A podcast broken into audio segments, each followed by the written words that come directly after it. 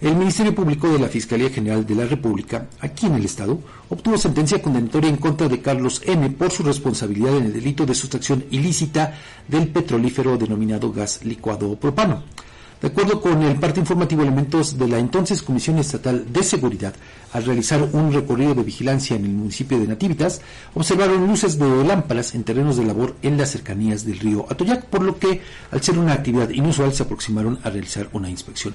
Al llegar al lugar, observaron que unas personas sustraían de una excavación producto petrolífero, es decir, de un ducto, y lo depositaban en vehículos tipo pipas, pero al percatarse de la presencia de la policía, huyeron.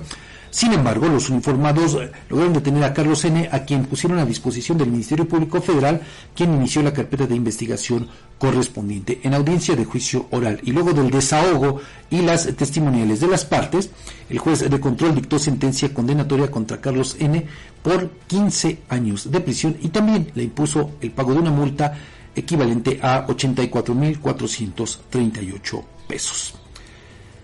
En otros temas, también de Puebla, fíjese lo que le voy a compartir. La Fiscalía General de aquel estado obtuvo sentencia de más de 10 años de prisión contra Antonio N., penalmente responsable del delito de robo de vehículo calificado.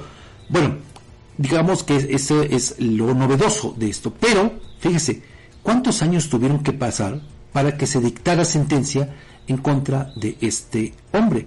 Resulta que la víctima de este atraco señaló que el 14 de enero de 2003, hace 20 años, bueno, ya un poquito más, ¿verdad? Al conducir un camión con placas de circulación del Servicio Público Federal cargado con refresco y agua mineral sobre la carretera Cañada a Zumbilla, se le cerró otro vehículo del cual descendieron cinco hombres que amagaron al conductor de, ese, de esa unidad de transporte y lo despojaron de la unidad.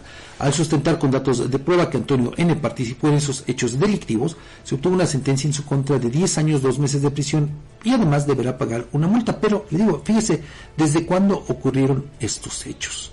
Desde 2003 y apenas hay una sentencia y una sentencia por 10 años.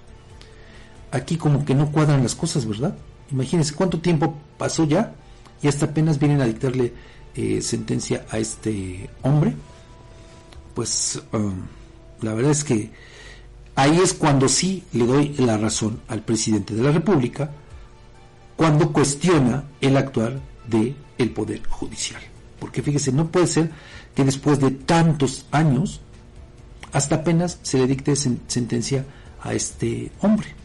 nada más. Y casos como estos hay cualquier cantidad en todos los penales de nuestro país. Gente que está en espera de que se le resuelva su situación jurídica. Y hay gente que pasa años, ¿eh? Años, años. Por eso insisto en que ahí sí coincido con lo que dice el presidente de la República.